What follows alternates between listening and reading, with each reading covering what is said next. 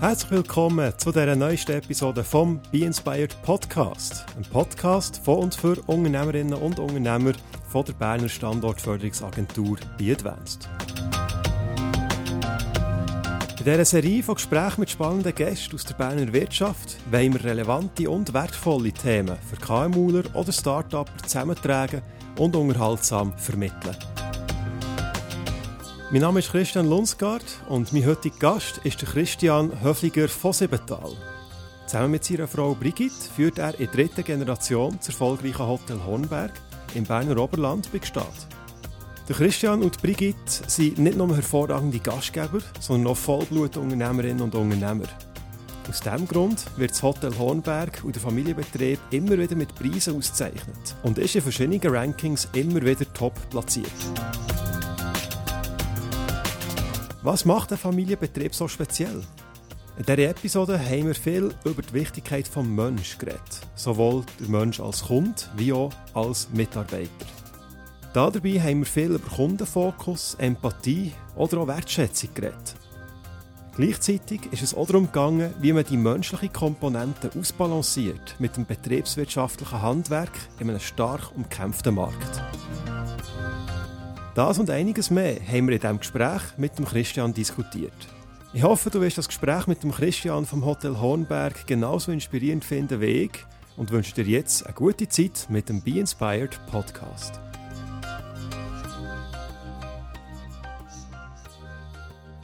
Herzlich willkommen, lieber Christian, zum Be Inspired Podcast von und für Unternehmerinnen und Unternehmer hier im Kanton Bern und natürlich eigentlich auch in der ganzen Schweiz freut mich sehr, dass du dir die Zeit nimmst als einer der ganz grossen Hoteliers äh, hier in der Schweiz.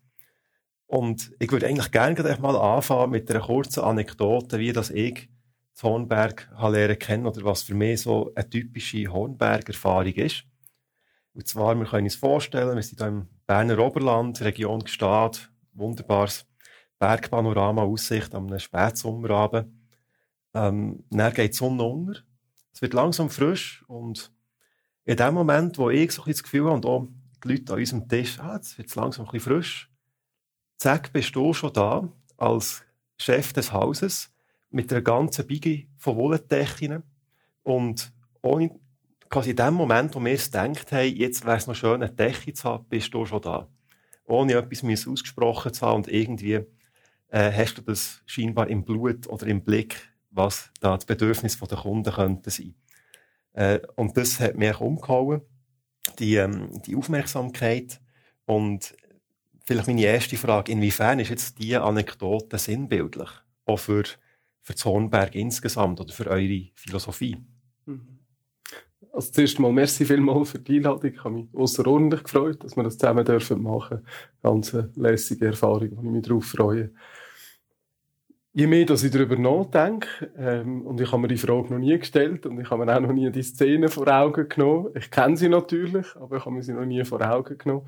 Je mehr dass ich mir es vorstelle, ja, umso mehr muss ich sagen, wahrscheinlich ist sie sinnbildlich für sehr viele äh, Facetten äh, von unserer Unternehmung und wo eigentlich gut abbilden, wie das mehr funktioniert. Das ist auf der einen Seite sicher der Kundenfokus, der entscheidend ist und der Kunde hat kalt oder könnte potenziell kalt haben. in unserem Fall der Gast. Ähm, dann das Zweite ist es sicher, dass wir immer versuchen, nach Exzellenz zu streben, im Sinne von, eine Situation ist gut, wie können wir sie jetzt noch besser machen?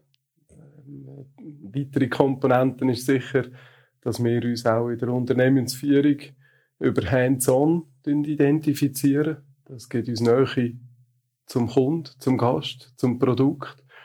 Ähm, es hat ebenfalls sehr stark den Aspekt, dass wir unsere Mitarbeiter unterstützen wo nötig. Und in der Regel, wenn die Sonne runtergeht, ist der Obigservice noch voll am Laufen und wir helfen mit und äh, Mitarbeiter haben unter Umständen nicht Zeit, um noch Decken zu verteilen.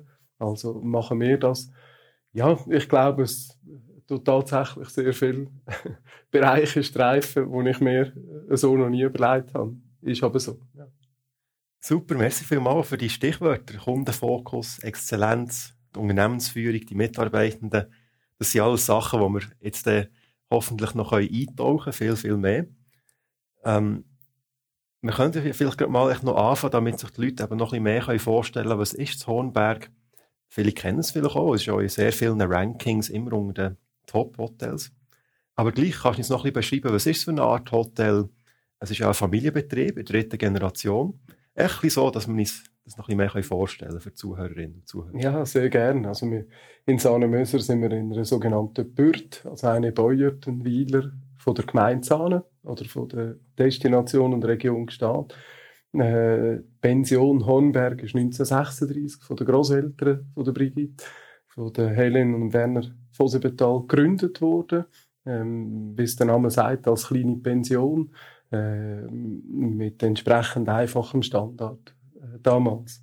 Sie haben das geführt bis ins Jahr 1970 und dann haben Elisabeth und der Peter Vosebetal als zweite Generation den Betrieb weitergeführt und Ende 02 sind Brigitte und ich dann aufgezögert und äh, haben dann eigentlich die Unternehmensführung auch gerade äh, übernommen ähm, und äh, sind in dem Sinne dann auch umgehend selbstständig geworden.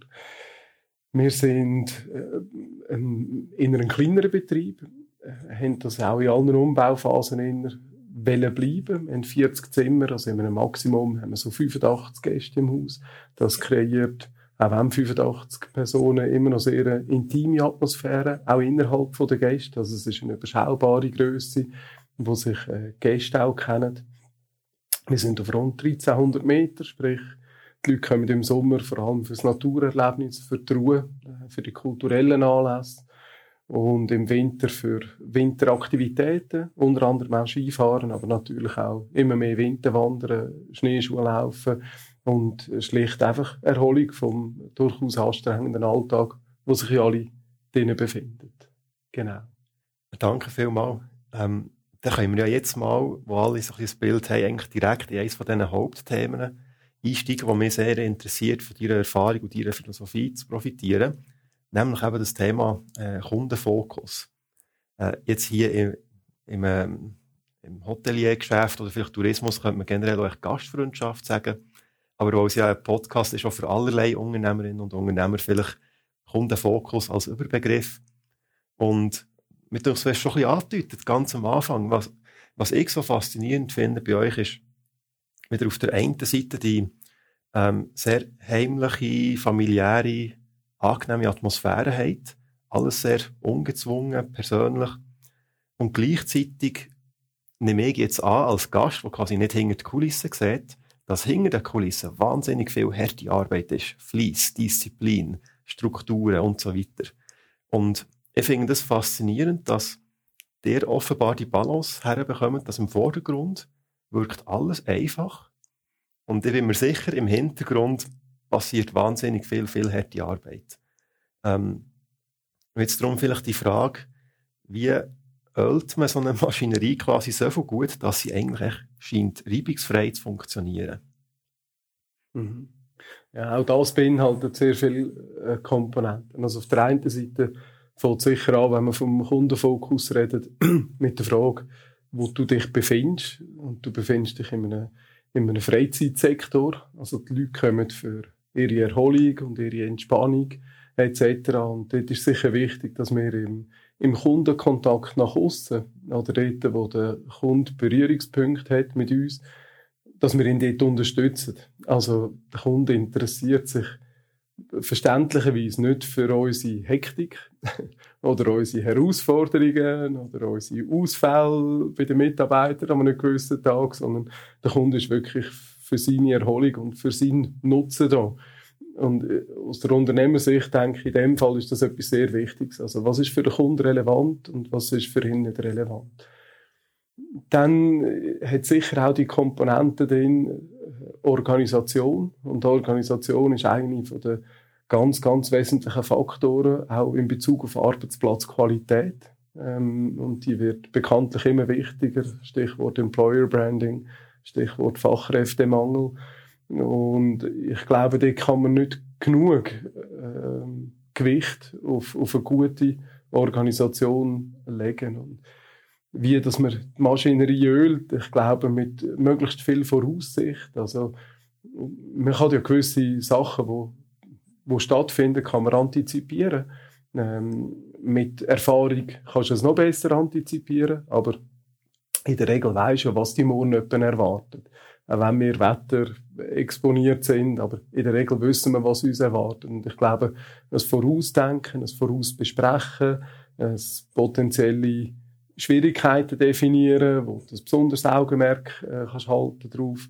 Ähm, ich glaube, das ist wichtig. Wahrscheinlich ein bisschen vergleichbar mit einem Segelturn. Also wenn du gehst segeln, dann tust du dich damit auseinandersetzen, welche Ausrüstung brauchst du und was für Wetter kann dich erwarten und ja, was kann potenziell äh, passieren. Und ich glaube, das ist äh, etwa, ja, wahrscheinlich dort, wo, wo man ein besonderes Augenmerk kann legen Super. Und kannst du uns vielleicht noch ein bisschen mehr schildern oder von deiner Erfahrung teilhaben, mhm. wie das jetzt eben gerade die Kundenbedürfnisse können irgendwie frühzeitig erkannt werden oder antizipiert werden. Mhm. Ähm, der Verlauf vom Wetter ist ja das eine, aber auch der hat mhm. mit Menschen zu tun und das nicht mich Wunder, was hat er da irgendeine Methodik oder etwas, was sich etabliert hat über all die Jahre, wie dass man die Bedürfnisse kann antizipieren kann? Es gibt einen guten Spruch, den ich sehr gerne verwende, der heißt: Liebe nicht dein Produkt, sondern liebe deinen Kunden. Also, ähm, und ich denke, dort hat es wirklich sehr viel mit Zuhören zu tun. Ähm, Kunden sind ja auch ganz unterschiedlich, auch wieder vergleichbar mit einer Beratung in einem Kleidergeschäft. Die einen wollen eine intensive Beratung, die anderen wollen möglichst einfach nur durch, durch den Laden browsen und in Ruhe gelassen werden. Und ich glaube, das ist bei uns äh, ähnlich. Die einen suchen ein bisschen einen näheren ähm, Kontakt, die anderen möchten ein bisschen mehr Distanz. Und ich denke, das ist dort, wie man am besten darauf eingehen kann, indem dass man sich sehr genau dort achten, was für ein Typ Mensch ist der Kunde auch und was erwartet er von seinem Aufenthalt ähm, bei uns. Ich denke, das ist dort, wenn man sich am besten kann darauf vorbereiten oder auch eben das irgendwo ein bisschen äh, für sich antizipieren. Okay. Und wenn man das jetzt ein bisschen vertiefen oder ein bisschen abbrechen und immer wie operativer wird, sozusagen, ähm, wie geht er da vor? Auch der Typ Mensch äh, einschätzen, ist ja, kann man sagen, ja, Menschenkenntnis und das ist ein, ein schwammiger Begriff. Aber ich kann mir gut vorstellen, dass er da ein System im Hintergrund hat, vielleicht Dossier oder so, wo er eben kleine Aufmerksamkeiten zu den Gästen festhalten und es gibt ein Briefing, bevor der Gast kommt oder was weiß ich. Mhm. Ähm, was sind so eure operativen Methoden, um das zu gewährleisten? Mhm. Also so eine Karteipflege, wie man dem könnte sagen, die ist sicher sehr, sehr wichtig, ähm, weil auch wenn man Gäste sehr gut kennt, wir haben zum Glück sehr viele Gäste, die immer wieder kommen, aber auch dann kann man nicht ganz alles im Kopf behalten. Ähm, und dort gibt es die technischen Hilfsmittel, wie man gewisse Präferenzen in Bezug auf Küsse oder in Bezug auf Frühstücksspezialitäten äh, sich ein bisschen merken und, und parat Und äh, ja, natürlich werden die Mitarbeiter über, darüber informiert. Man weiß, wer kommt und auf was dass wir dort besonders schauen. Gleichzeitig aber versuchen wir das nicht allzu verkrampft zu machen. Also ich denke, der Gast wird das merken, wenn das zu systematisch ist. Wir versuchen das in so einer Dosis auch den Mitarbeitern überzugeben, dass sie das selber mit einer gewissen Freiwilligkeit äh, verwenden. Ähm, ist vielleicht wie, wenn du einem Kind sagst, du musst Gemüse essen.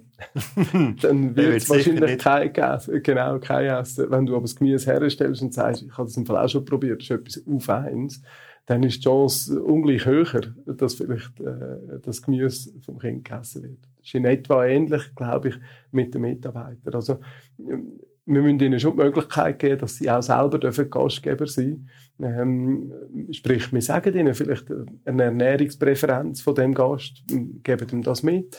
Aber der Mitarbeiter darf das nachher zum Zeitpunkt, wo er das Gefühl hat, jetzt ist es angemessen, ähm, irgend auf eine Art äh, den Gast auch lo, lo merken oder spüren und dann die Sachen entsprechend vorbereiten. Also zu viel Systematik äh, äh, habe ich das Gefühl, nein, würde es unnatürlich machen auf eine Art und Weise.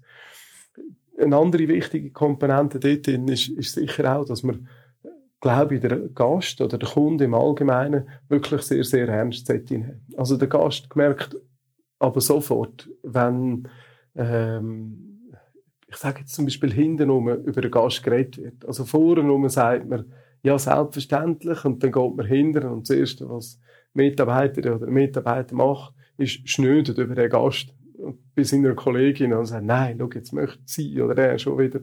Und das gibt's gar nicht bei uns.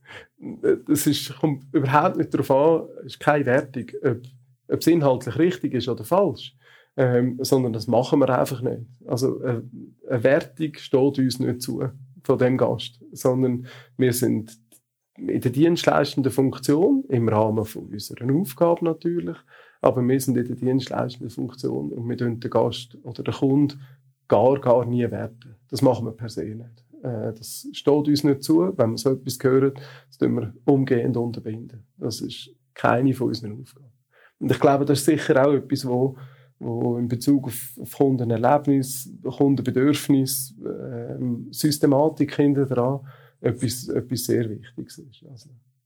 Ich höre da so ein bisschen raus, ähm, ja, zum einen hat man vielleicht eben Methodik und Systematik, aber nicht zwingend im Sinn von äh, Checklisten Overkill, sondern auch, man gibt wo Prinzipien oder Werte mit auf den Weg, wo nachher eben damit der Mitarbeiter oder die Mitarbeiterin selber kann ihr Urteil oder eben ihren persönlichen Touch mit reinbringen. Ja, genau. Mhm. Ja, ich glaube, dort, ähm, das ist sicher erwähnenswert oder in einem gewissen Sinn vielleicht äh, ein Unterscheidungsmerkmal. Also, wie das der Mitarbeiter nachher seinen Kundenkontakt, also seinen Gastkontakt gestalten, das ist mit Grenzen links und rechts äh, wirklich immer überlassen. Also wir schaffen sehr, sehr viel ähm, an der Befähigung vom Mitarbeiter und am Wohlfühlfaktor vom Mitarbeiter, an, an der Attraktivität vom Arbeitsplatz, aber nachher einem Mitarbeiter sehr hohe Autonomie ähm, geben, wie dass er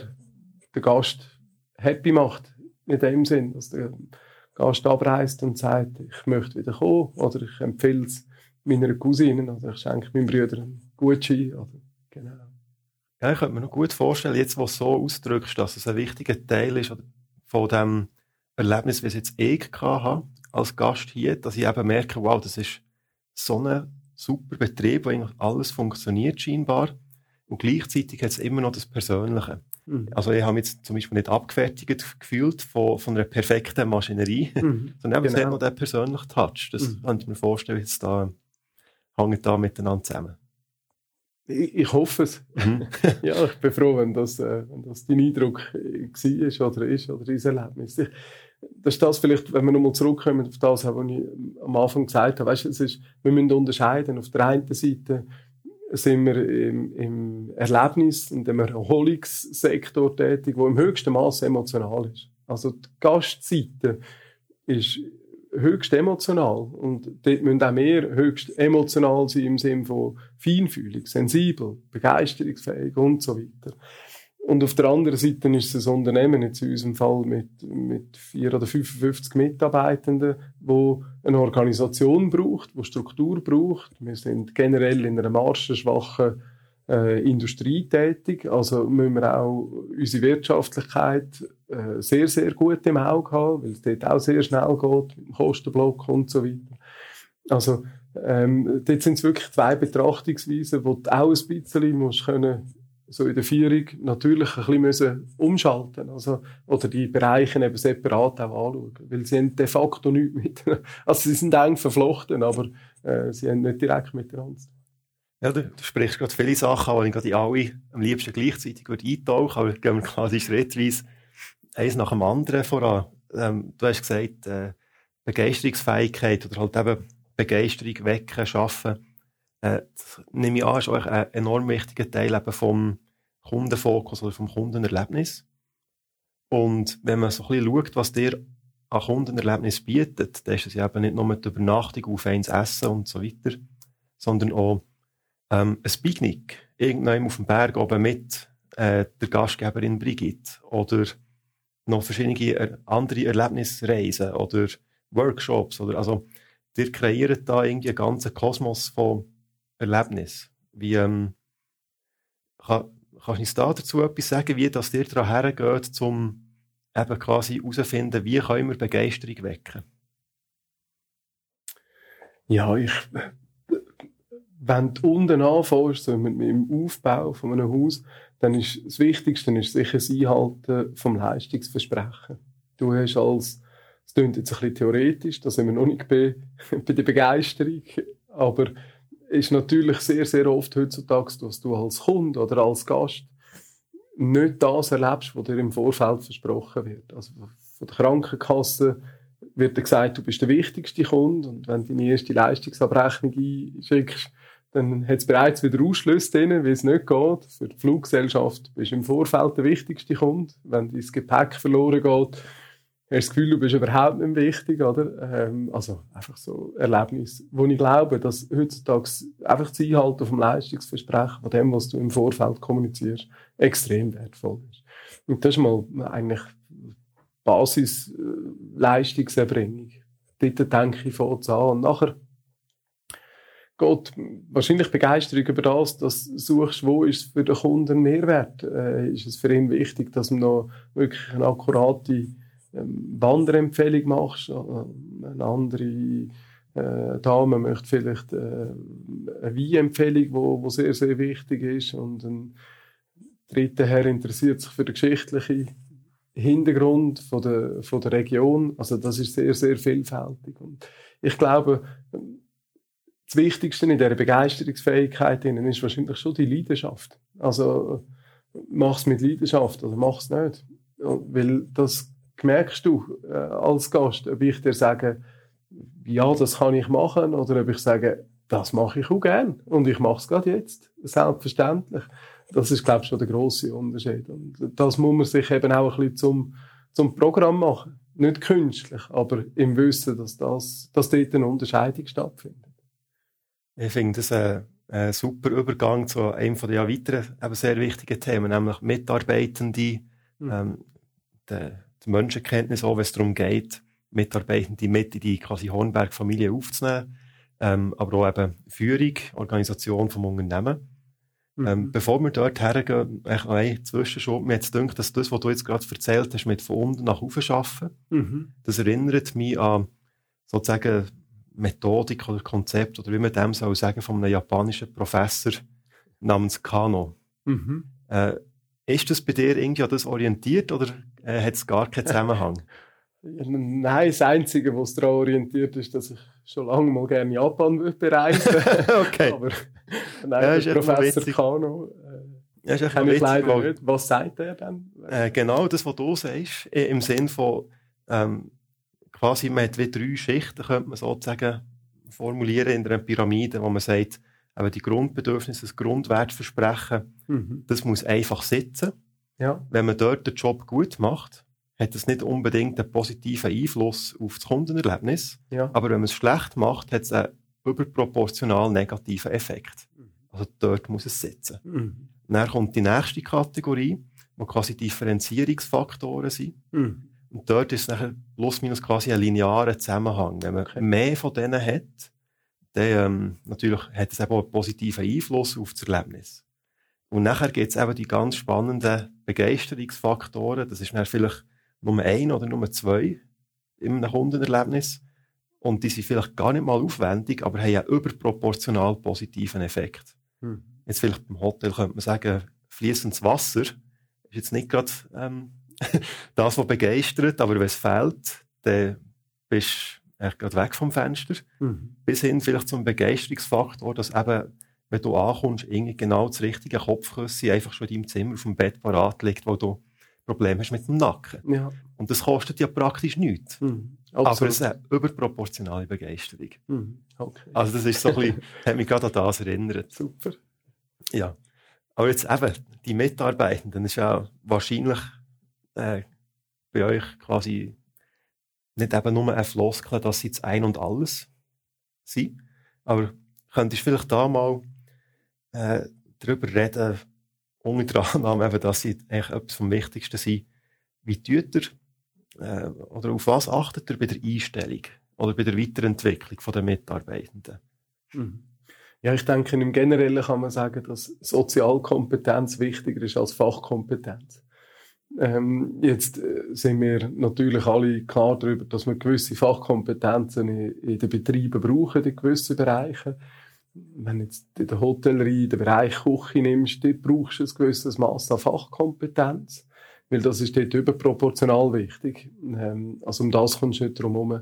Wenn du von Frontmitarbeitern redest, dann ist die Fachkompetenz wirklich deutlich, deutlich weniger wichtig, sondern Sozialkompetenz ist entscheidend, weil der Menschenkontakt direkt stattfindet. Im Ganzen aber äh, kann ich das wirklich so sagen, weil die Menschen müssen zusammenpassen. Also, die arbeiten ja nachher im Team miteinander. Ähm, ihren Alltag ist von ihren Arbeitskollegen geprägt. Also, ob die sich wohlfühlen im Unternehmen, hängt sehr, sehr stark damit zusammen. Äh, wie sie sich als Menschen untereinander verstehen. Ähm, oder wie sie sich mit ihren äh, vorgesetzten Personen, also mit den Abteilungsleitern oder mit uns, ähm, verstehen. Und wenn das mal weißt oder das mal erlebt hast äh, oder jeden Tag erlebst, dann ist der Mensch entscheidend. Also wir, wir primär Menschen einstellen und Menschen entwickeln äh, und Menschen versuchen in der Unternehmung äh, zu halten. Die Funktion ähm, ist nachher etwas, was du in der Regel kannst beibringen, wenn du dem so kannst sagen, ähm, über gute Einarbeitungsprogramme, über ein gutes Onboarding der Mitarbeiter, aber der Mensch ist entscheidend. Wir haben uns natürlich auch angewöhnt, dass wir das im Vorfeld sehr stark artikulieren. Also, so findet der erste Kontakt statt in der Regel oder findet nicht statt dann. Ähm, auf das legen wir auch sehr viel Wert in den, Vorstellungsgesprächen oder in den Interviews, dass wir, äh, dass wir versuchen, den Menschen zu spüren und wenn dort äh, der Mensch passt, dann äh, wird in der Regel auch das Anstellungsverhältnis erfolgreich. Also ich glaube, das ist sicher etwas, wo wo am Anfang mal ja, wirklich sehr entscheidend ist.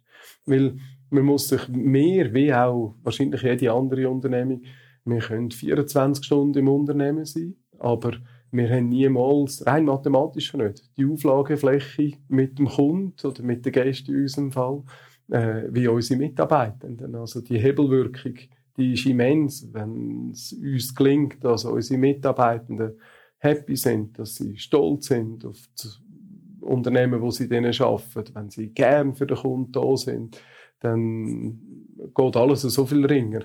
Das können wir gar nicht aufholen, wenn das nicht der Fall wäre. Ja, das kann ich mir gut vorstellen. Und ist das jetzt im Interviewprozess oder in diesem Screening innen, äh, ist das wie wirklich etwas Intuitives, wo du sagst, ja, ich, ich spüre jetzt den Menschen, es fühlt sich gut an, der könnte gut passen. Oder ist da doch noch irgendeine Systematik drin, quasi etwas, äh, eine Rationalisierung irgendwie von dem Gefühl? Nein, eigentlich nicht. Also es ist wirklich sehr viel Bauchgefühl dann. Und natürlich tun wir eine Bewerberin oder einen Bewerber auf die wesentlichen Punkte ansprechen, auf das Thema Kundenorientierung und Leidenschaft und Ehrlichkeit, ähm, Umgang, was die Werte sind, von unserer Unternehmung, wie wir uns bewegen im Team, was für uns wichtig ist, tausend Tanz äh, bei uns im Team. Und dann spürst du in der Regel schon ein bisschen die Reaktion. Aber nein, eine Systematik ist jetzt sehr schwierig. Also das ist, wäre vielleicht auch nicht fair, habe ich das Gefühl, weil, ja, da reagiert auch nicht jeder gleich. Hingegen das Bauchgefühl ja, funktioniert eigentlich häufig. Mhm. Und der tut ja ähm, recht viel auch Lernende ausbilden, glaube ich. Also mir ja. denkt alle Jahre wieder, weiß nicht, wie viel? Vier, fünf? Ja, in der Regel etwa vier, äh, drei, ja, zwei bis null bis vier. okay. ja, es mhm. kommt sehr aufs Jahr drauf an. Also wir haben, wenn wir, wenn wir passende Bewerberinnen und Bewerber haben, ähm, dann sind es durchaus mal vier. Ja, wir mhm. bilden ja alle Berufe aus eigentlich. Mhm. Also Köchin oder Koch, Restaurationsfachfrau, Fachmann. Mhm. Hotelfachfrau, Fachmann, die kaufmännische Ausbildung und die sogenannte Hotelkommunikationsfachfrau, Fachmann. Mhm. Ähm, und in all diesen Berufen, und kommt es wirklich darauf an, äh, wie gerade ein bisschen die Jahrgänge aussehen. Wir haben teilweise viele Bewerbungen, teilweise haben wir gar keine oder sehr wenig Bewerbungen. Es kommt dort ein bisschen darauf an. Mhm. Ja, aber ich glaube, es, ist, es müsste eigentlich Pflichtprogramm sein ähm, für eine Unternehmung, dass sie junge Leute dort ausbilden auch, Weil die lernen ja nicht nur den Beruf, sondern sie lernen auch, sich im Berufsleben und unter den Leuten und in den Leuten und in einem Team zu bewegen. Sie lernen, dass sie kritisiert werden. Sie lernen, dass sie gelobt werden. Sie lernen, dass sie nicht verschlafen äh, und so weiter. Also zu viele Komponenten. Und für uns im Gegenzug ist das aber auch enorm wertvoll. Also zum einen kommen wir in Kontakt mit Generationen, die wir sonst nicht kennen. Ja, nach Alter von den eigenen Kindern, aber ähm, lernst du Generationen kennen und wie das Generationen funktionieren, wo du sonst nicht würdest. Extrem wertvoll. Oder? Ähm, und zum Zweiten ist es schon so, dass wir sehr viel eigentlich nach einem Mitarbeiter immer wieder ein bisschen auch aus den eigenen Reihen können rekrutieren können. Wir Lernenden in der Regel ein Weiterbildungsprogramm nach der Lehre anbieten, wo wir uns finanziell an Sprachaufenthalt beteiligen oder sie ganz finanzieren und sich nachher der Lernende ähm, noch am Betrieb binden in dem Sinn und vielleicht auch Abteilung dort wechseln. Also auch für uns ein enormer Wert in der Regel von den Lernenden, die raus, rauskommen. Ja.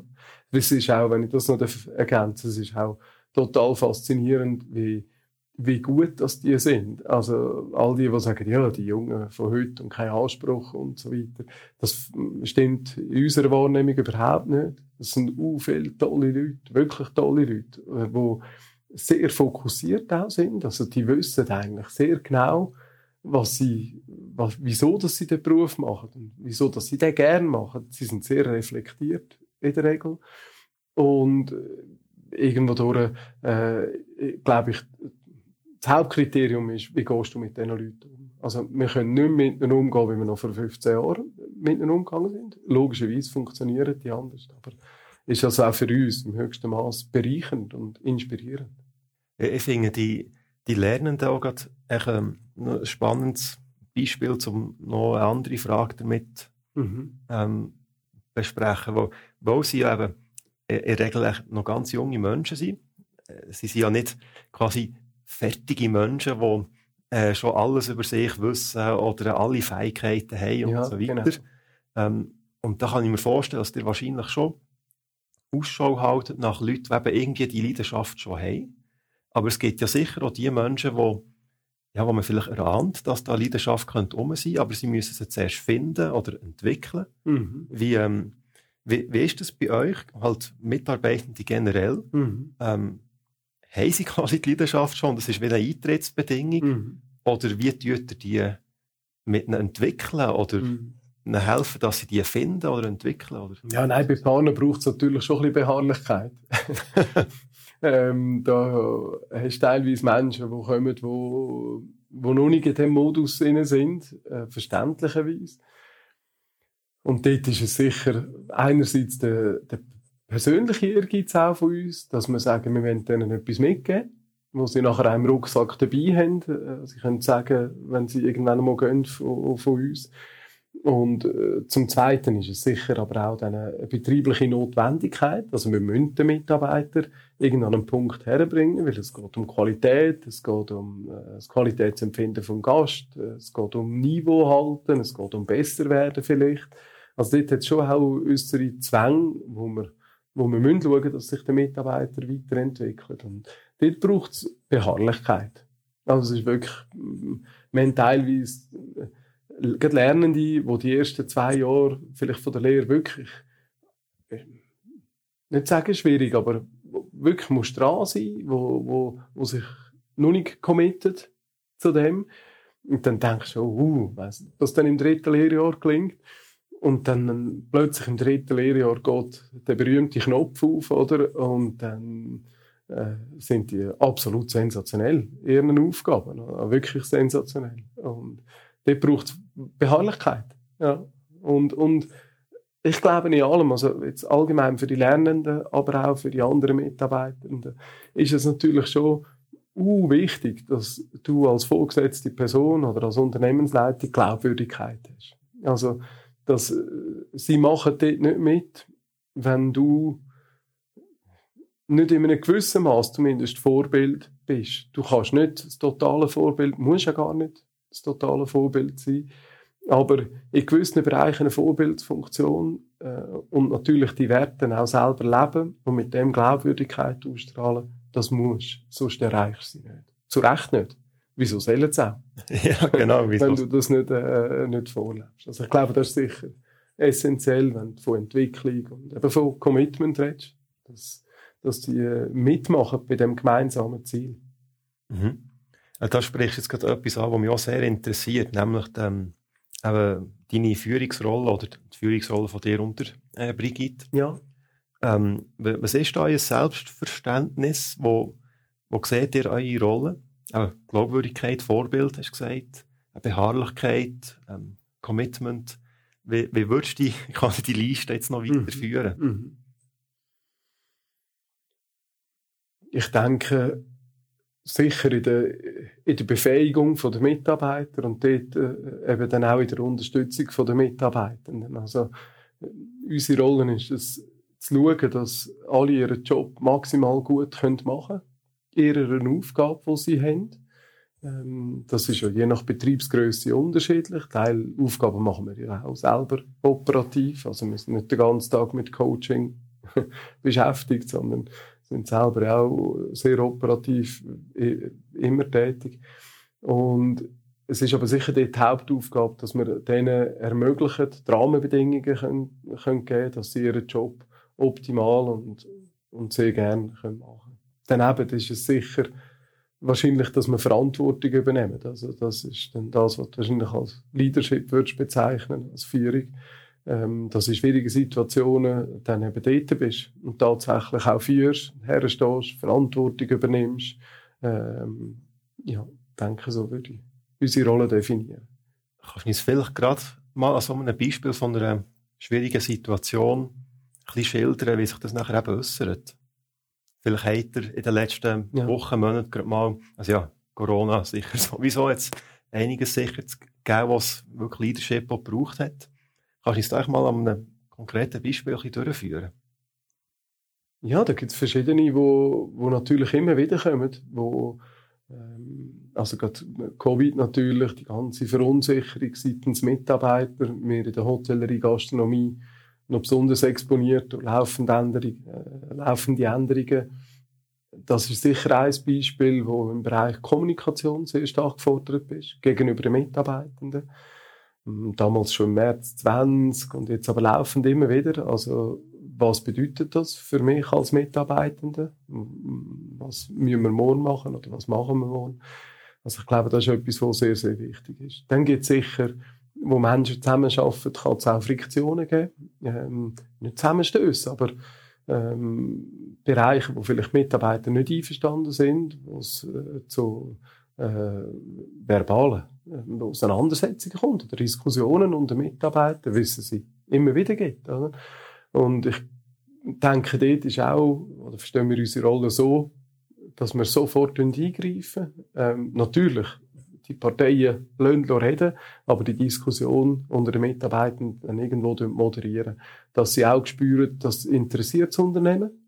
Ähm, weil in der Regel geht es ja um etwas, was im Unternehmen ist das interessiert das Unternehmen. Also ich glaube, das ist sicher ein zweites Beispiel, wo, wo immer wieder mal kommt. Dort ist ja vor allem wichtig auch, dass die Mitarbeitenden dann gehört sind. Also es gibt nichts Schlimmes, als wenn sich ein Mitarbeiter Gedanken macht um einen Zustand oder vielleicht um etwas, was er nicht gut findet und niemand interessiert. Das ist etwas vom Schlimmsten, ja, was für einen Mitarbeiter dann kann passieren. Und äh, als drittes Beispiel gibt es sicher ähm, Gästesituationen, wo, wo wir zwar zum Glück sehr selten haben, nie Gäste, glaube die verrückt sind, aber wir haben vielleicht teilweise Gäste, die enttäuscht sind, weil sie von einer anderen Ausgangslage ausgegangen sind. Das Gefühl haben, sie haben das, das Zimmer und ähm, vielleicht das Missverständnis stattgefunden hat und es nicht das Zimmer ist, wo sie äh, gemerkt haben äh, oder sich vorgemerkt haben. Und ich glaube, dort ist sicher etwas, wo wir auch gefordert sind, dass wir nachher in unseren Instanzen eben sofort eigentlich das Gespräch äh, suchen auch ähm, und so auch den Mitarbeiter ähm, vielleicht schützen in einem gewissen Sinn oder eben unsere Verantwortung wahrnehmen. Mhm. Ja, interessant. Du hast jetzt vorhin ein Beispiel genannt vom, wenn der Mitarbeiter eben irgendeine eigene Meinung hat und in der Regel ja, wo er auch vielleicht das Gefühl hat, so und so könnte man etwas besser machen. Wenn auch die Person nicht gehört wird, ist das, ähm, ja, verheerend eigentlich. Mhm. Und ich finde, das ist auch gerade eine schöne Brücke zum, ja, wieder zum Stichwort Qualität oder, ja, Qualität, glaube ich, kann man wirklich so sagen.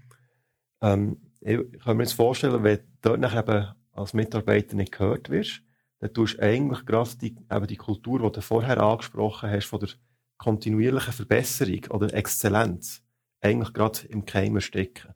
Würdest du es so? Ja, absolut. Mhm. Ja, absolut. Also, das ist ja, alle Mitarbeiter, oder die allermeisten sind wirklich, sind hervorragende Mitdenker. Im Gegenteil, die wissen ja häufig mehr, als wir wissen, äh, weil sie, auch wenn wir versuchen, viel Kundenkontakt zu haben, viel Gästekontakt in unserem Fall, ähm, der, Mitarbeiter hat mehr. und, und weiss es de facto eigentlich besser. Am Schluss liegt dann der Entscheid bei uns, was wir machen mit dem Wissen, aber nein, der Mitarbeiter oder die Mitarbeiter, die musst du unbedingt abholen und lassen. Und da bist du wirklich selber die schuld, wenn du das nicht machst. Also das ist äh, ähnlich oder gleich wertvoll wie das Feedback von, dem, von den Gästen. Also von den Gästen lernen wir alles. Das ist, sie sagen ja uns, wenn etwas ihrem Empfinden äh, nicht gut ist oder sehr gut ist. Und ich glaube, dass da machst du in der Unternehmensführung wirklich einen grossen Fehler, wenn du dort nicht gut zulässt, auch den Mitarbeitern. Ja, zulassen, gerade als Stichwort, und zulassen den, den Gästen. das ist jetzt vielleicht unangenehm, aber jetzt, ähm, ich habe nachgeschaut, was äh, die Kundenzufriedenheit bei euch ist. Wo ihr tut ja immer E-Mails verschicken, nach dem Aufenthalt und fragen nach Feedback, aber ihr wollt zulassen. Und soweit ich es verstanden habe, äh, separate, unabhängige Firma tut das auswerten. Und, und jetzt habe ich Daten gefunden ähm, vom Anfang September von 2021. Es hat da verschiedene Kategorien wie Ambiente oder Sauberkeit, Betreuung und so weiter. Maximalpunktzahl ist 10. Und jetzt gehe ich mal durch. 10 von 10, 9,9 von 10, 9,9 von 10, 9,9 von 10 und so weiter. Also ich, ähm, ich glaube, ihr habt da schon eine ziemliche Exzellenz erreicht, und trotzdem macht ihr weiter. Also die, das Mindset von kontinuierlicher Verbesserung ist extrem stark bei euch, habe ich den, mhm. habe ich den Eindruck. Was, ähm, was würdest du noch hinzufügen zum, zur Haltung vom Zulassen für eben die kontinuierliche Verbesserung äh, zu erzielen und die Exzellenz zu erreichen, die du am Anfang gesagt hast? Ich denke, der grösste Treiber dort ist, dass wirklich jeden Tag wieder neu anfängt. Also wir haben, auch wenn wir Gäste haben, viele Gäste, die zu uns kommen, die schon mal bei uns sind, so ist es ein Erlebnis, wo der Gast hat jedes Mal wieder ein neues. Also wir verkaufen immer wieder ein neues Kleidungsstück. und äh, nicht das Gleiche, wo wir wissen, ähm, das ist, äh, gefällt dem Gast, hat die Größe und die Farbe, sondern wir, unser Produkt findet ja auch jeden Tag wieder neu statt. Und wir müssen uns dort, dürfen uns dort jeden Tag wieder neu beweisen. Und ich glaube, das ist schon, schon der, der Hauptantrieb. Ich sage auch immer unseren Mitarbeitern und auch mir selber immer wieder, es ist, wir sind nicht, wir sind weder das Passbüro, noch sind wir Krankenkasse. Also, der Gast braucht uns nicht zwingend. Es ist auch schön, wenn der Gast kommt, aber er kommt freiwillig zu seinem eigenen Nutzen. Und ähm, ich denke, wenn man dann noch weiß, dass wir in einem Verdrängungsmarkt tätig sind, dann hat der Gast bei uns auch viele Alternativen und er hat auch viele gute Alternativen in der Destination oder im gesamten Alpenraum oder weltweit. Also wir sind in einem Verdrängungsmarkt tätig und das ist einfach äh, in unserem Mindset, um dieses Wort zu brauchen, ganz, ein ganz ein wichtiger Bestandteil. Also, wir dürfen, sind verpflichtet, jeden Tag wieder neu zu schauen, dass der, der Gast wirklich zufrieden und happy ist. Ja, der Verdrängungsmarkt ist auch ein gutes Stichwort für etwas, was mir aufgefallen ist in der Recherche für, für das Gespräch, dass der, ähm, ich habe den Eindruck, dass er in allen Betriebsferien jedes Jahr irgendwie wieder investiert, wieder etwas ähm, eben verbessern und so weiter. Ähm, irgendeine Innovation probiert äh, zu, äh, zu erzielen.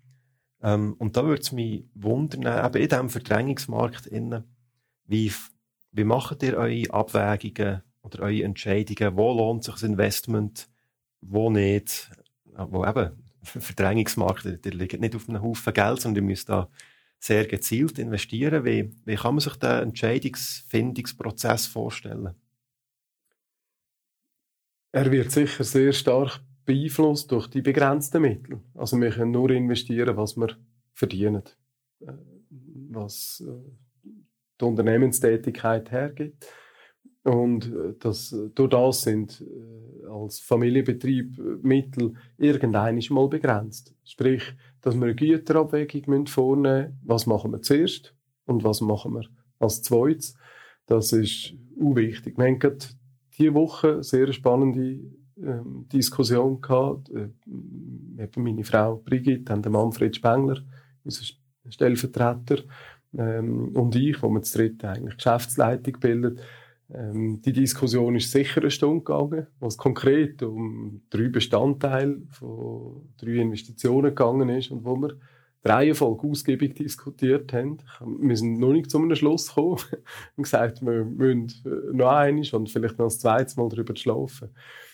Ähm, ich glaube, dass durch das aber, dass Mittel begrenzt sind und dass wir priorisieren müssen, werden die Investitionen nachher umso besser. Man kann generell sicher sagen, dass sie sich in unserem Fall immer an der Kernkompetenz orientieren. Kernkompetenz äh, in einem Hotel ist neben den Mitarbeitern, was das grösste Kapital ist äh, und wo man in einer separaten Betrachtung immer muss investieren und in die Weiterentwicklung. Ähm, so ist Kernkompetenz in einer, in einer Hotelunternehmung sicher der Zimmerbereich. Also die, die, die Wertigkeit äh, von, vom Zimmerbereich, wo der Gast sich aufhält, wo er schläft, wo er auch ähm, Vergleiche zieht mit anderen Hotelerlebnissen, die er hatte. Ähm, das andere sind sicher die weiteren Räumlichkeiten, also Restauration etc. Ähm, wie gepflegt, wie neu, wie ajour ist das? Oder jetzt ist es langsam ein bisschen demodiert? Dort hat man als Konsument, als Kunde ja wirklich sehr äh, äh grosse Vergleichsmöglichkeiten. Also der Kunde ist enorm gut informiert, der Gast. Viel besser als vor 20 Jahren, verständlicherweise. Ist auch gut. Und ich denke, das kann man als, äh, als Kernkompetenzen ähm, bezeichnen. Sprich, wenn wir vor allem auch, wenn es um Anbauten geht oder um Weiterentwicklungen, also um vielleicht Gebäudehüllen vergrößern, ähm, zusätzliche Angebote schaffen, dann ist die Frage immer, haben wir vorher Kernkompetenz wirklich absolut à jour? Also haben wir dort die nächsten zehn Jahre nichts zu machen oder wenig zu machen, keine grossen Investitionen. Und erst wenn das der Fall ist, tun wir in Weiterentwicklungen äh, von der Unternehmung investieren. Auch strategische Weiterentwicklungen. Es braucht ja beides. Äh, also wir haben auf der einen Seite die jetzige operative Zufriedenheit der Gäste, die über Kernkompetenz stattfindet. Und daneben sind wir natürlich auch also gezwungen, nein, wenn wir uns zwingen, zum weiterhin auch strategisch können investieren, also Weiterentwicklungen, wo wir dann die Frage müssen können beantworten, wo sind Kundenbedürfnisse in acht Jahren oder in zehn Jahren und so weiter. Das ist jetzt vielleicht eine, äh, schwierig zu beantworten, die Folgefrage, aber gleich um so eine, eine Vorstellung zu haben, wenn wir aber sagen, man hat die Kernkompetenzen, das essentielle Fundament, dann vielleicht auch wieder die Differenzierungsgeschichte und dann noch die Begeisterungsgeschichte, sagen wir jetzt mal mhm. die drei ähm, Behälter, blöd gesagt.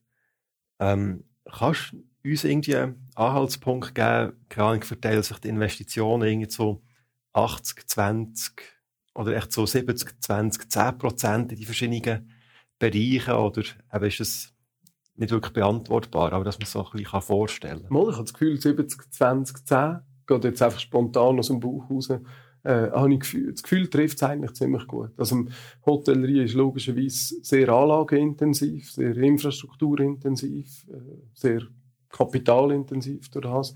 Und rein jetzt, wenn das wirklich mathematisch anschaust, dann sind es wahrscheinlich 70 Prozent, die die Kernkompetenz reinfließen, weil einfach die Gebäudehülle äh, so viel Unterhalt braucht. Von dem her glaube ich, nein, 70 Prozent ist richtig. Und nachher die 2010 auch. Nein, das dunkelt mich akkurat. okay. Und, äh, ich weiß nicht, ob du darüber kannst reden, aber hast du da vielleicht ein konkretes Beispiel, was eben im Moment jetzt gerade zur Debatte ist, wie dass man in der Knappheit innen eben muss Entscheidungen fällen, wo lohnt sich, wo nicht?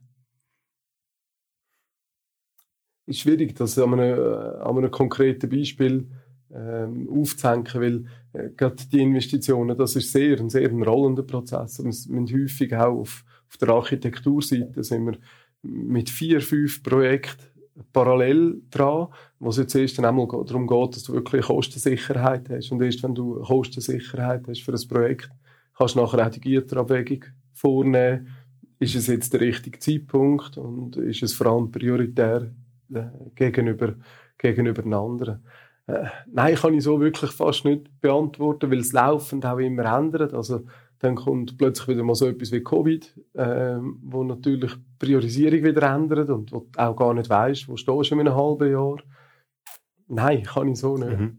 Ja, gut. Äh, wie, äh, gar kein Problem. Wie, wie ist da ungefähr die Verteilung? Aber als Unternehmensleitung hat man so viel zu tun, so viele verschiedene Elemente, sei es eben quasi an der Front, die Anführungszeichen, mit dem Kunden und das Kundenerlebnis, aber eben auch das Strategische im Hintergrund. Wie, wie viel kommst du noch dazu, sozusagen an der Front zu sein? Also man sieht die eigentlich jeden Tag im Betrieb natürlich, das schon, aber vielleicht von, deinem, von deiner mentalen Aufmerksamkeit, wie, wie verteilt sich das? Ja, es gibt, äh, es gibt kein Programm diesbezüglich. Es ist ein laufendes Abwägen auch in, der, in, der, in meiner Priorisierung. Ähm, was ist, wo muss ich morgen jetzt wirklich ein, ein, ein Gewicht drauflegen. Was ist die bekanntliche Unterscheidung mit wichtig und dringlich und nachher die Sachen, die wichtig und dringlich sind. Ähm, und an denen tue ich mich auch orientieren. Der Kundenkontakt ist für mich essentiell. Also das ist äh, für mich wirklich wichtig, die Kundennähe, ähm, dass ich spüre, wo, wo, wo sind die Bedürfnisse vom Kunden, ähm, wo wo sind wir richtig unterwegs, wo haben wir Potenzial, was müssen wir zwingend besser machen, etc. Das Zweite, was ich natürlich mit dem auch automatisch kann verbinden kann, ist eine Qualitätskontrolle. Ähm, und wenn du eine gewisse Erfahrung hast, äh, das machen wir das über 18 Jahre, wenn, wenn du, oder 19 Jahre, wenn du eine gewisse Erfahrung hast, dann hast du auch eine Erfahrung im Qualitätsempfinden vom Gast. Also, mache mit dem auch gerade, oder kann mit dem eine Qualitätskontrolle machen. Und das Dritte, was enorm wichtig ist, mindestens so wichtig, ich habe Nähe zu den Mitarbeitenden. Und das ist für mich super, super wichtig. Wie ist die Stimmung? Wie geht es den Mitarbeitenden? Druckt es irgendwo? Möchte ich mit einem Mitarbeiter reden, weil ich sehe, hm, er ist nicht, wie er sonst ist, oder sie ist nicht, wie sie sonst ist, etc. Also sehr, sehr hohe Aufmerksamkeit. Was die strategische Arbeit angeht, ähm, dort äh, musst du zeitweise halt einfach gewisse Pflöcke einschlagen in der Agenda, wo zwei Tage abwesend bist oder wo du selber in eine Retrette gehst, moderiert oder nicht moderiert. Also dort ist, bist Selbstdisziplin gefragt, dass du eben die, die, die, die Raum auch nimmst. Voraussetzung für das ist natürlich, dass das Geschäft operativ äh, funktioniert, auch ohne dich.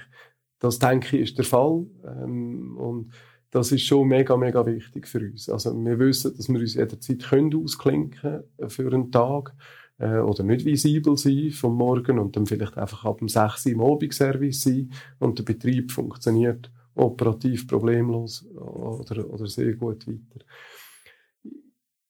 Generell denke ich, aber in der Hotellerie noch im Spezifischen sind wir wahrscheinlich zu emotional in unseren Unternehmen unterwegs. Also wir sind emotional beim Kunden, äh, egal in welcher Branche, und tun wahrscheinlich die Entwicklung vom Unternehmen und Strategische vernachlässigen. Tendenziell. Sicher nicht jeden und all. Und man muss auch nicht zu viel von diesen Übungen machen. Das wäre, glaube falsch, weil irgendwo muss du dann auch mal marschieren und etwas machen. Aber die Zeiten, die sind derart dynamisch, äh, dass du, glaub, gar nicht anders kannst, als dich laufend auch hinterfragen und überprüfen. Ja, die Aussenbetrachtung, wenn du einmal dein eigenes Geschäft von aussen anschauen, dann fallen dir plötzlich sehr viele Sachen auf, wo du sagst, ja, machen wir ja gar nicht so. Also von diesen Erlebnissen habe ich schon derart viel gehabt, zu x welchen Themen, dass ich das Gefühl hatte, jetzt sind wir ja gut unterwegs. Und dann habe ich mal Gespräche geführt mit anderen Leuten oder habe mich inspirieren und dann ich sagen, nein, wir sind gar nie. und nein, das ist e-, enorm wichtig. Also, und ist Aufgabe vom Unternehmer. Ja, ich, ich würde sehr gerne noch mehr quasi in die Erfahrungsschatz eintauchen vom, vom Unternehmer, vom Unternehmertum und auch vom Familienbetrieb. Mhm. Ähm, wenn ich dir so zulasse und auch das kontinuierliche Zulassen, Verbessern, Streben nach Exzellenz. Und jetzt vorhin hast du gesagt, seit 19 Jahren mhm. in dieser Rolle innen, wo der, das Hornberg hat übernommen in der dritten Generation. Mhm. Ähm, soweit ich weiss, tust du ja, glaube ich, auch zum Teil Unterricht oder haltest Vorträge an Fachhochschulen. Mhm. Ähm, was sind so die, äh, die Learnings, die du in diesen 19 Jahren gemacht hast für das Unternehmertum? Was erzählst du den Leuten, äh, wenn du deine Vorträge haltest, als quasi, wenn du den, der nächsten Generation von den 20-Jährigen oder was weiß ich, wertvolle Sachen mit auf den Weg geben?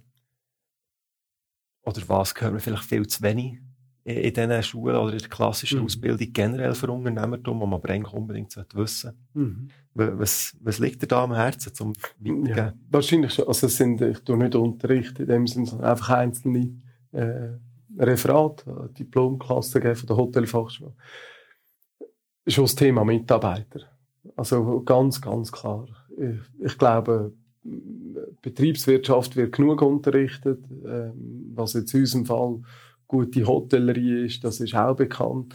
Äh, aber wo tatsächlich ein, ein Manko ist, ist äh, in, der, in der Ausbildung und gerade in Weiterbildungen, ist wirklich, wie wichtig und wie entscheidend, dass die Mitarbeitenden sind. Wie wichtig, dass die Entwicklung ist von denen. Wie wichtig ist, dass die im Team funktionieren, dass sie gerne am Arbeitsplatz sind, äh, dass sie gerne äh, von ihrem Unternehmen erzählen, dass sie stolz sind auf den Ort, wo sie arbeiten und so weiter. Also das, dem wird viel, viel zu wenig äh, Beachtung geschenkt und mit dem nachher auch natürlich der Führungsverantwortung, die man hat, oder? Also den, den Soft-Faktoren in der Führung. Es ist natürlich ein zukünftige Kader oder Führungspersonen haben auch haben auch HR als Fach in dem Sinn. Aber dass dort der Mitarbeiter, wie entscheidend das der ist, ähm, das, und eben wie wichtig dass der Umgang mit denen ist, das wird wahrscheinlich, denke ich, viel zu wenig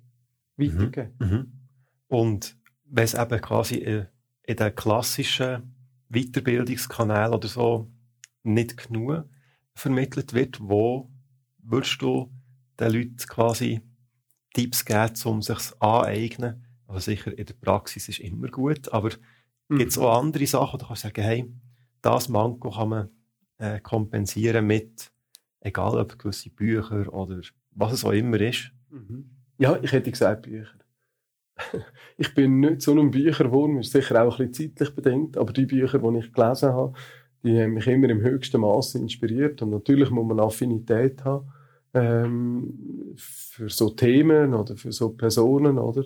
Aber äh, nein, ich glaube, das ist ähm, äh, dort holt man, holt man das Zusatzwissen oder, oder die Inspiration auch. Also das ist, ähm, ja, ich würde sagen, dort. Mhm. Und hast du uns da gerade äh, vielleicht ein, zwei Beispiele, die geblieben sind? Also weißt sind das ähm, sozusagen Fachbücher eben zu diesem Thema oder sind es Biografien, die die inspirieren oder keine Ahnung, was es ist? Ich denke wahrscheinlich schon Biografien. Also ich habe, ich habe, als ich damals äh, Biografie von Steve Jobs gelesen habe, die, mich, die prägt mich immer noch. Also das ist... Äh, die von äh, Walter Isaacson? Ja, von Walter Isaacson, genau. Das ist ein Jahr, glaube ich, nach seinem Tod oder so, ist die rausgekommen. Anderthalb Jahre. Und das ist wirklich, kann ich auch jedem empfehlen, der die möchte lesen, gibt es auch als Hörbuch, ist, ist äh, absolut fantastisch. Und äh, da sieht man auch, dass es nicht der direkte Vergleich ist. Also er ist, äh, kommt sehr, sehr stark raus, was er auch für eine kontroverse Person war. Also er ist durchaus nicht ein angenehmer Zeitgenoss. Ähm, aber man nimmt ja das mit, was für einen relevant ist, äh, oder wo, wo einem inspiriert oder interessiert.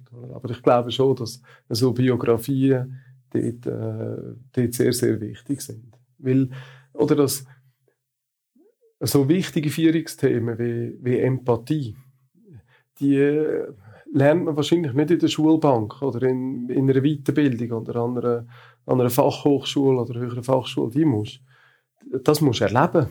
Äh, entweder wie deine Mitarbeitenden auf Empathie reagieren oder in deiner Erfahrung, wo die vorgesetzte Personen hast, wie wichtig, dass die Empathie für dich war. Das hat ja auch gar nichts mit dem Ziel zu tun, wo das Unternehmen muss erreichen, sondern einfach mit der Art und Weise, ähm, wie das das ist, oder die Vielfalt der Menschen, wie, wie unterschiedlich das Menschen sind und in welchen verschiedenen Arten, dass man auch auf Menschen muss zugehen als Führungsperson, weil eben nicht alle gleich sind und alle einen anderen Hintergrund haben, einen anderen familiären Hintergrund ähm, etc. Das ist sehr wichtig. Ja. Es ist für mich ähm, wahnsinnig beeindruckend, mir vorzustellen, wie äh, die Leidenschaft gegenüber dem Kunden, den Gästen, äh, Leidenschaft, Empathie gegenüber Mitarbeitenden, gegenüber dem Gesamtbetrieb. Also das, ähm, das ist tut für mich wahnsinnig viel geben. Äh, mhm. Eben, sei es dem Gast, den Mitarbeitenden im Betrieb, im Familienbetrieb.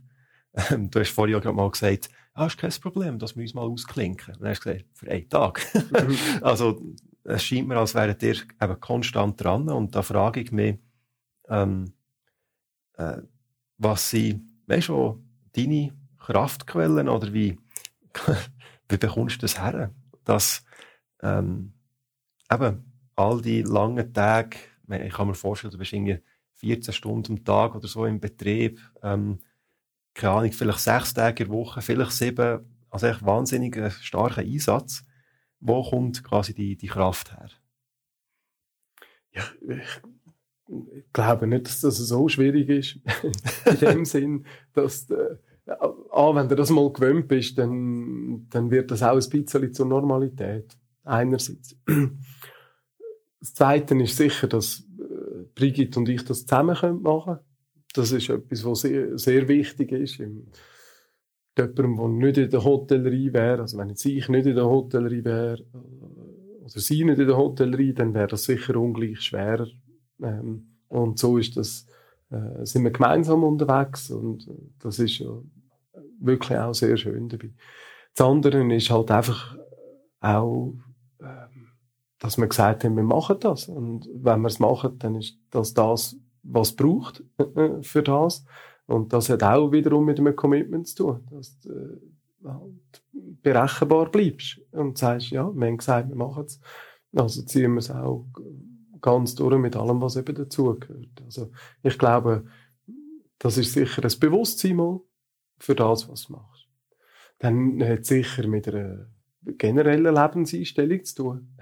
Mit einer Wertschätzung gegenüber dem, was du hast. Und nicht einer ständigen Suche nach dem, was du nicht hast. Ähm, ich glaube, das ist ein, ein Glücklichmacher. Weil, wenn wir sehen, was wir alles haben, da, wo wir haben dürfen aufwachsen, in Europa in unserem Land, dann gibt es ja schon uh, viele Gründe zum glücklich sein. Oder zum, zumindest zufrieden sein. Also ich glaube, auch das ist etwas, was äh, sehr wichtig ist. Ein dritter Punkt ist sicher auch eine gewisse äh, Notwendigkeit. Also wir sind auf einen gewissen äh, ich sage jetzt, Erfolg am Markt, um das ein bisschen theoretisch auszudrücken, auf einen gewissen Erfolg am Markt angewiesen. Ähm, weil wir oh, müssen können investieren. Also das tun wir auch unseren Mitarbeitenden äh, kommunizieren. Wir sagen auch, wir sind ein Unternehmen und wir müssen Geld verdienen, dass es uns in fünf Jahren noch gibt. Und ähm, da geht es nicht um eine Gewinnmaximierung, sondern wirklich einfach nur um eine, um eine Sicherstellung von der Existenz in ein paar Jahren. Und das ist natürlich auch ein, ein, ein Treiber. Also das ist auch gerade am Anfang, wo wir angefangen haben, sind das auch schwierige Jahre gewesen. Wir haben wirklich keinen Trend gehabt. Und äh, das ist etwas, was einem natürlich prägt. Also, und wo auch ein, ein natürlicher Existenztreiber ist. Mhm. Ja. Und in all dem innen, wie, äh, wie gelingt es dir nachher auch, quasi gute Entscheidungen zu fällen oder mhm. Ruhe bewahren oder so? Da, aber da passiert so viel. Ja. Ähm, und ich stelle mir vor, dass es schon nur wichtig ist, eben auf Distanz zu gehen, um ja. Entscheidungen können zu fällen in, in einer gewissen Ruhe oder Mhm. Abgeklärtheit oder so, Mhm. nicht aus der Hektik raus. Genau. Ähm, wie, wie gehst du mit dem um?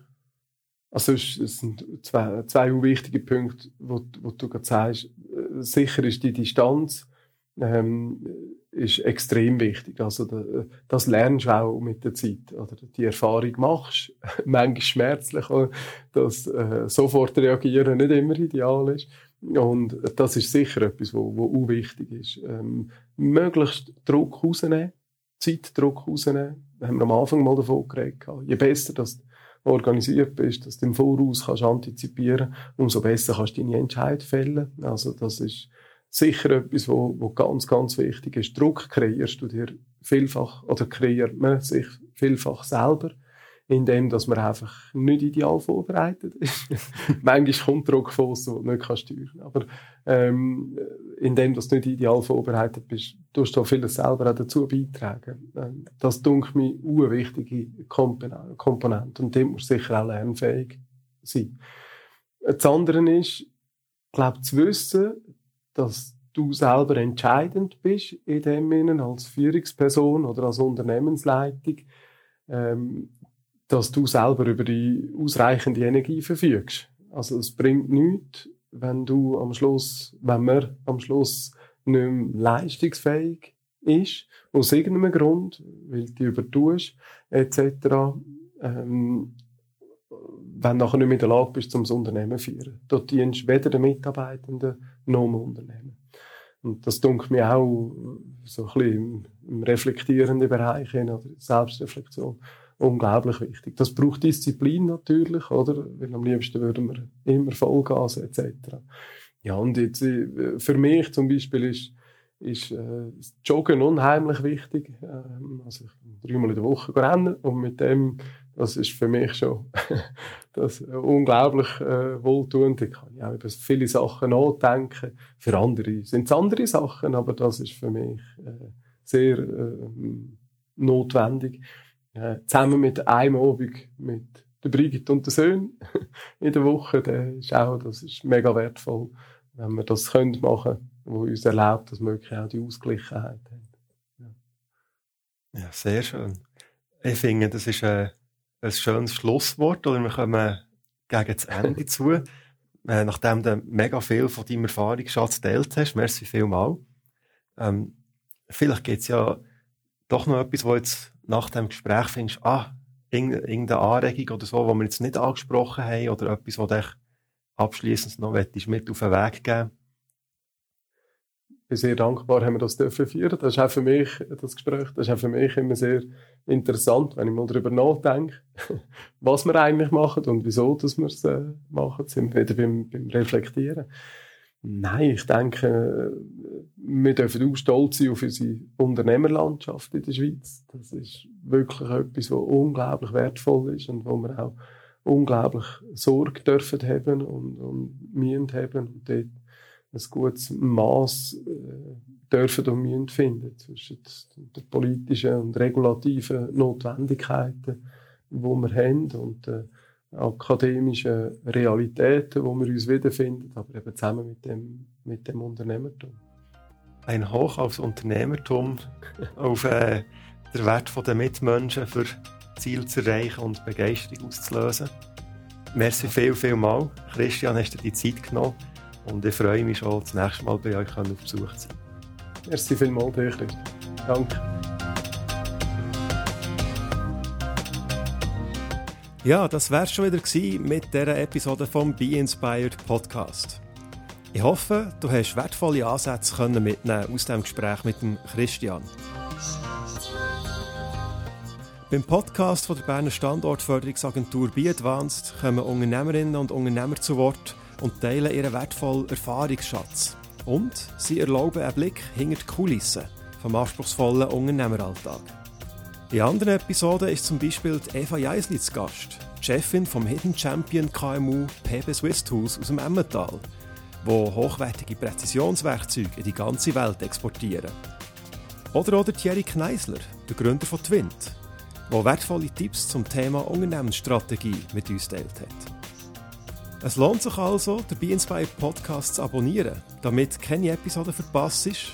Und wenn dir das Gespräch gefallen hat, dann hinterlass doch bitte ein gutes Rating und teile den Podcast mit anderen KMUler und Startupper.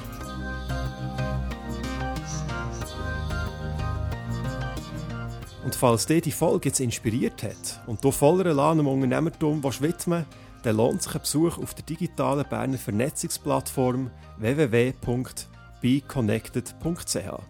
Das ist www.be-connected.ch. Dort findest du allerlei wertvolle Unterstützungsangebote für Unternehmerinnen und Unternehmer und für Firmen jeglicher Größe. Von Gründerberatung bis zur internationalen Expansion.